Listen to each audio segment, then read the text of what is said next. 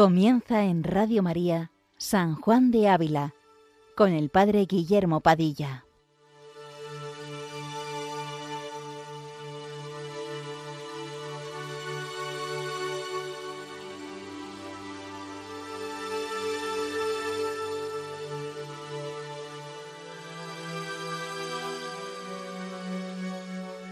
Buenos días a todos los oyentes de Radio María. Continuamos una semana más nuestro programa dedicado a San Juan de Ávila, doctor de la Iglesia Universal, desde esta Basílica de Montilla, que custodia y venera sus restos. Seguimos avanzando en nuestra lectura de la Audifilia, obra que, como ya sabemos, es el fruto maduro del silencio pasado por el santo en la cárcel de la Inquisición de Sevilla, donde fue esbozada, aunque escrita en distintos momentos y retocada posteriormente por el santo, con un propósito, dar orientación a las personas que pedían consejo en el camino de la vida espiritual. Uno de sus principales biógrafos, el licenciado Luis Muñoz, ha dejado constancia de una cosa muy curiosa, y es el aprecio de Felipe II por este tratado habilista, tanto así que se lo llevó al Escorial. Textualmente afirma Muñoz que Felipe II se valía de él, dice, en sus enfermedades y dolores, que era todo grano esta obra, y que en ella estaba toda nuestra santa fe y que por tanto era importantísima para las almas. Incluso el cardenal Astorga de Toledo dirá que esta obra había convertido más almas que letras tiene. Le pedimos por tanto a San Juan de Ávila que esta lectura continua que estamos haciendo en estos programas de esta joya de la espiritualidad también nos ayude a nosotros en nuestra conversión personal, es decir, que el Espíritu Santo se sirva de ello para ayudarnos a servir a Dios cada día con más grande ánimo y generosidad. Continuamos esta mañana con el capítulo noveno de la Audifilia. Damos un salto, dejando dos capítulos, el siete y el ocho, que consideramos de mayor dificultad para ser comentados, y seguiremos tratando hasta el capítulo 17, por tanto todavía durante unos cuantos programas, sobre este lenguaje de la carne con que comenzábamos la semana pasada. En esta ocasión, el santo pone ante los ojos de nuestra alma el principal remedio para alcanzar esta virtud angélica, la oración. La palabra, como veréis que más se repetirá, es dulcedumbre, la dulcedumbre del corazón de Cristo, que es su invencible amor, capaz de derrotar cualquier tentación. Comienza así este capítulo. En un capítulo pasado se dijo cuán fuerte arma es la oración aunque no muy larga, para pelear contra este vicio.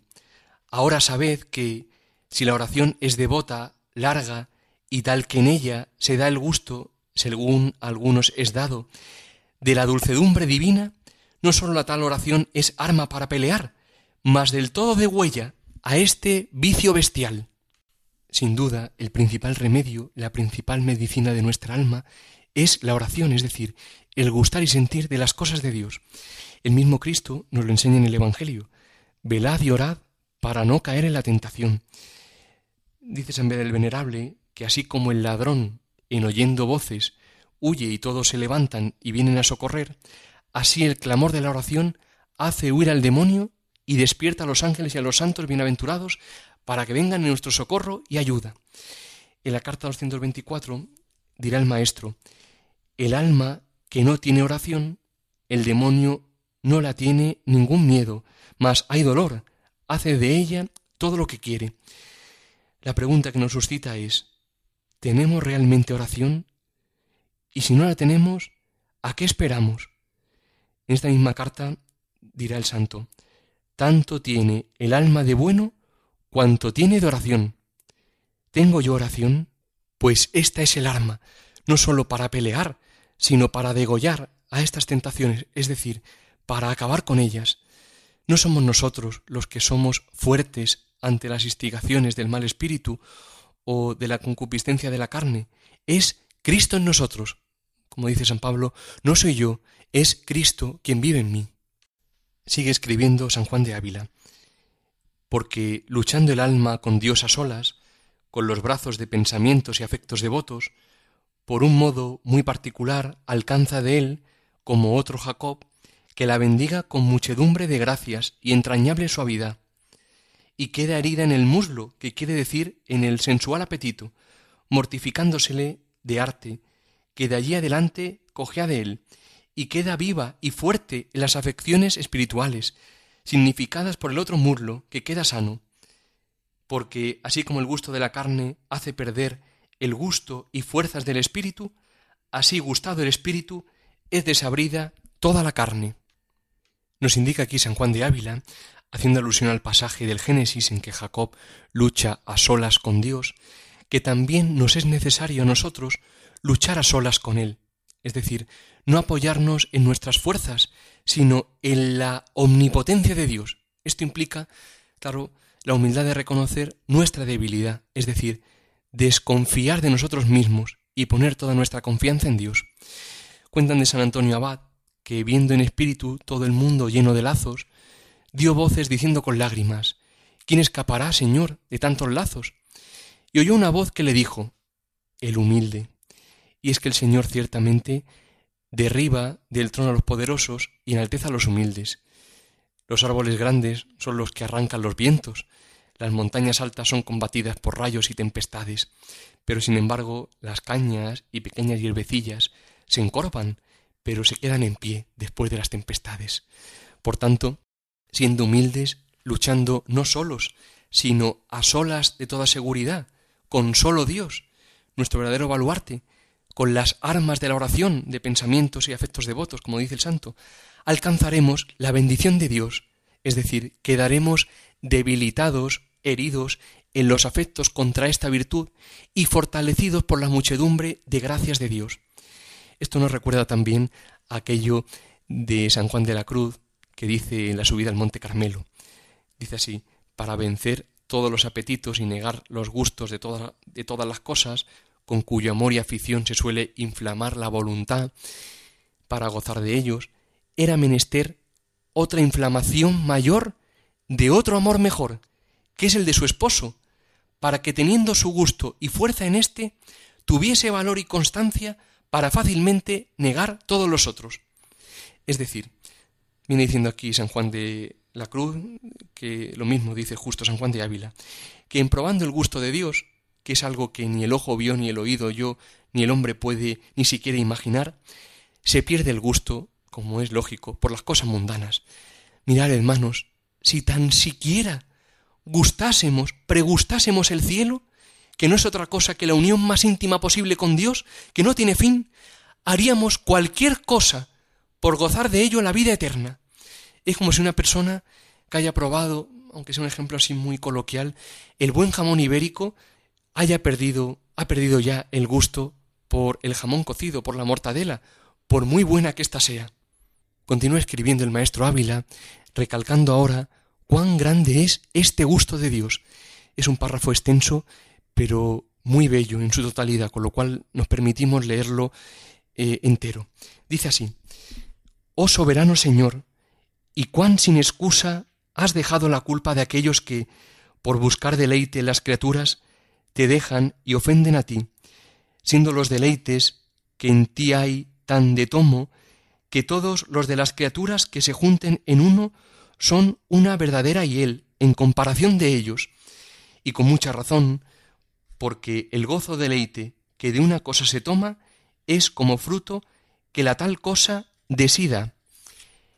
Y cuál es el árbol, tal es el fruto.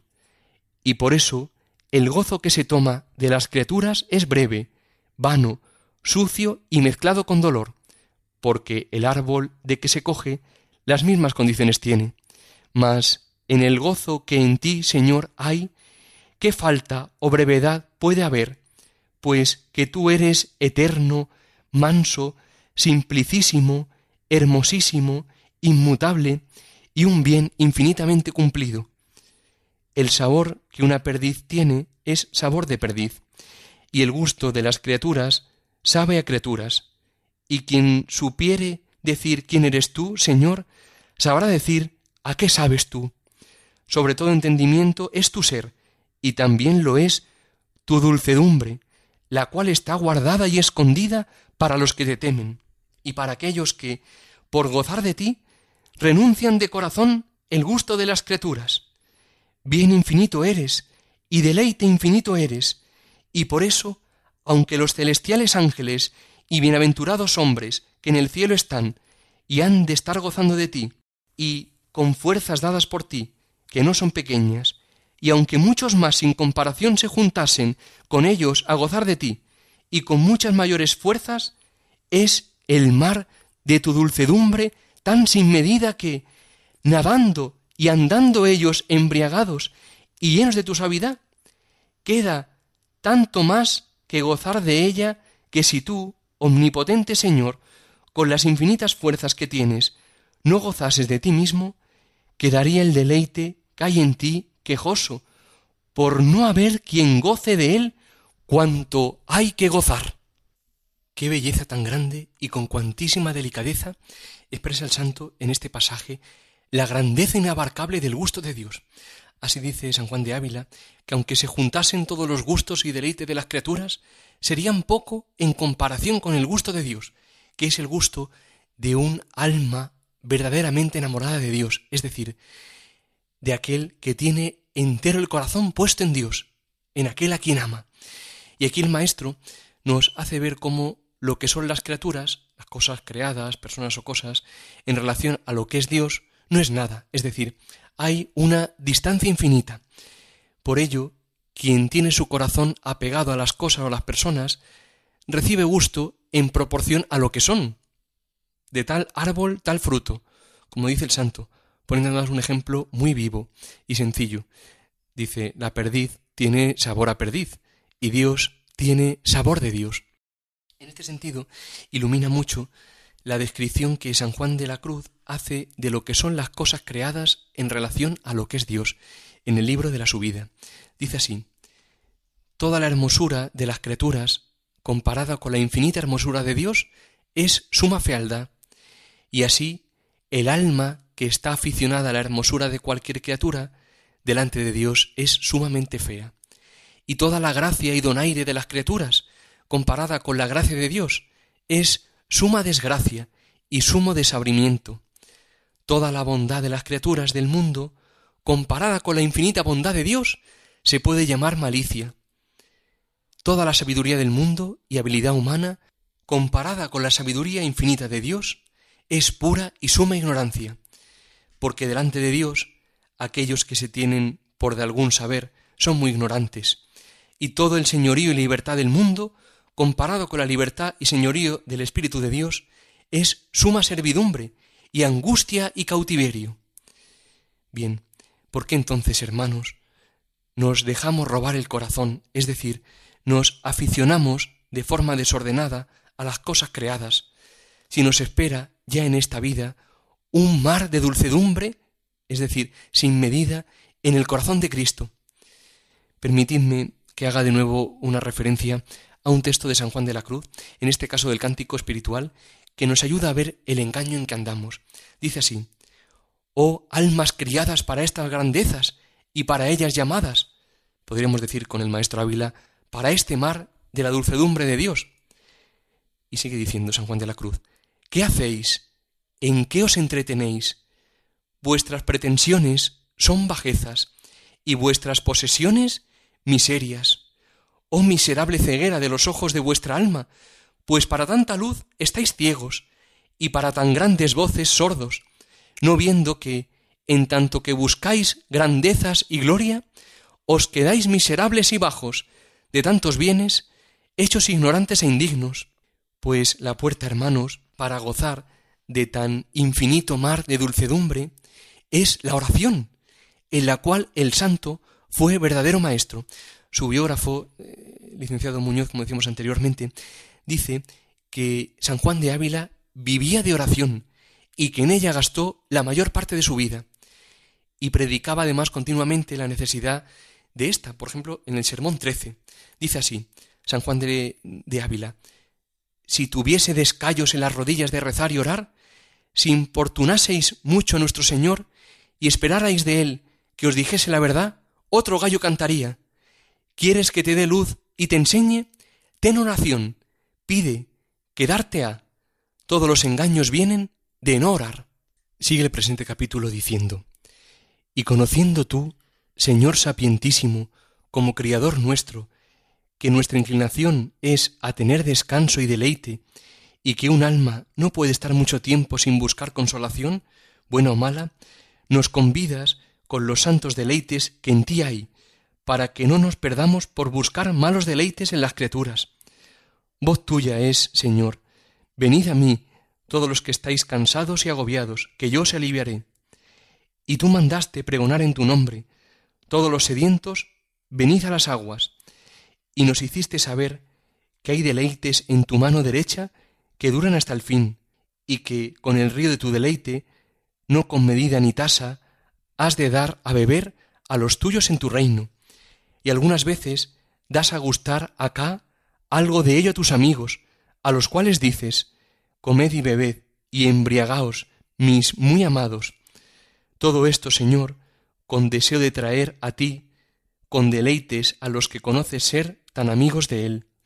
No ponga, pues, nadie, Señor, en ti tacha que te falte, bondad para ser amado, ni deleite para ser gozado, ni vaya a buscar conversación agradable, ni deleitable fuera de ti, pues el galardón que has de dar a los tuyos es decirles, entra en el gozo de tu Señor, porque de lo mismo que tú comes y bebes, comerán ellos y beberán, y de lo mismo que tú te gozas, ellos se gozarán, porque convidados los tienes que coman sobre tu mesa en el reino de tu Padre.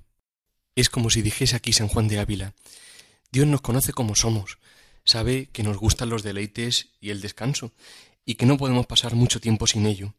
Y precisamente por ello nos llama, Venid a mí, todos los que estáis cansados y agobiados, que yo os aliviaré, es decir, yo os daré descanso. Vayamos a Él, que nos espera un deleite sin fin, nos espera la paz. Vayamos al Señor, como dice más adelante en la audifilia, como un niño ignorante y un discípulo humilde, que quiere aprender de su Maestro, no buscando lo que queremos, sino buscándole a Él, el agrado de Dios. No importa que estemos fríos o secos, importa que estemos con Él. Cuando uno ama a otra persona y la ama de veras, no mira su gusto propio, sino agradar a quien ama, pues con esta actitud vayamos a la oración para agradar a Jesucristo y así la dulcedumbre de su amor se nos dará como un don. Y este don es entrar en su mismo corazón, darnos a beber y comer en su interior bodega, que es su corazón, el corazón de Cristo, darnos a beber del vino de su deleite, de la dulcedumbre de su amor, que se nos da de un modo eminente en la Eucaristía. Así dice el Salmo en el Sermón 50, dedicado precisamente a la Eucaristía. Dice, oh, si Dios tanta merced nos hiciese, que nos metiese como a la esposa en la bodega del vino, que es el corazón de Jesucristo nuestro Señor, como dice David, que entró en los poderíos del Señor y se acordó de su sola justicia. Tengo por cierto que del olor y sabor de amor tan poderosos seríamos hechos embriagados y olvidados de todas las cosas, y con admiración que se nos sacase de nos, exclamaríamos con altísimo efecto, Señor, ¿quién hay semejable a ti? Entonces sabríamos sentir la grandeza de este misterio y nos tendríamos por muy dichosos en tener con nosotros tal prenda de amor y nos aparejaríamos con gran cuidado para recibirlo. Terminemos con una última frase de este capítulo, donde el maestro invita a la doncella a la que escribe pero invita a cada alma a lo esencial de nuestra vida.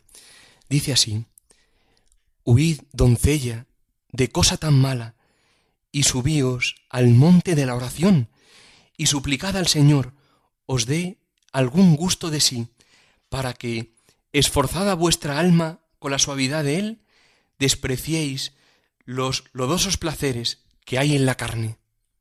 Huyamos, pues, con valentía, con decisión, con firmeza, sabiendo que un acto fuerte de virtud vale mucho más que mil remisos, de todo lo que atente contra el aposentamiento de Cristo en nuestra alma, de las malas inclinaciones de nuestra carne, y subamos también con firmeza y valentía al monte de la oración. El monte de la oración es el monte de la transfiguración y es el monte de la cruz, donde tenemos una morada, la llaga del costado de Cristo, y allí metámonos, resguardémonos, dejémonos calentar y transformar por la grandeza de su amor. Y si allí, como dice en la carta 74, encontramos algún poquillo de fuego que se nos encienda, guardémoslo bien, no nos lo apague el viento, pues que es poco, más bien cubrámoslo con ceniza de humildad y callar y esconder, y hallarlo hemos vivo, y echemos cada día leña como Dios mandaba que el sacerdote hiciese, la cual es hacer buenas obras, huyendo de perder tiempo. Bien, pues pidámosle al Señor, con una oración hecha de corazón, que nos dé la gracia para acercarnos con decisión y sin temor a Jesucristo en la oración, que nos espera nada más y nada menos que la dulcedumbre de su amor, para que podamos gustar y ver qué bueno es el Señor.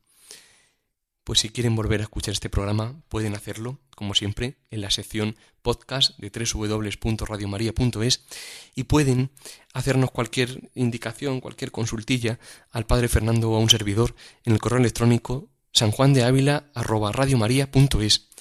Que San Juan de Ávila interceda por nosotros ante el Señor y que busquemos siempre el reino de Dios y su justicia, sabiendo que todo lo demás se nos dará por añadidura. Buenos días, queridos amigos, y que Dios les bendiga.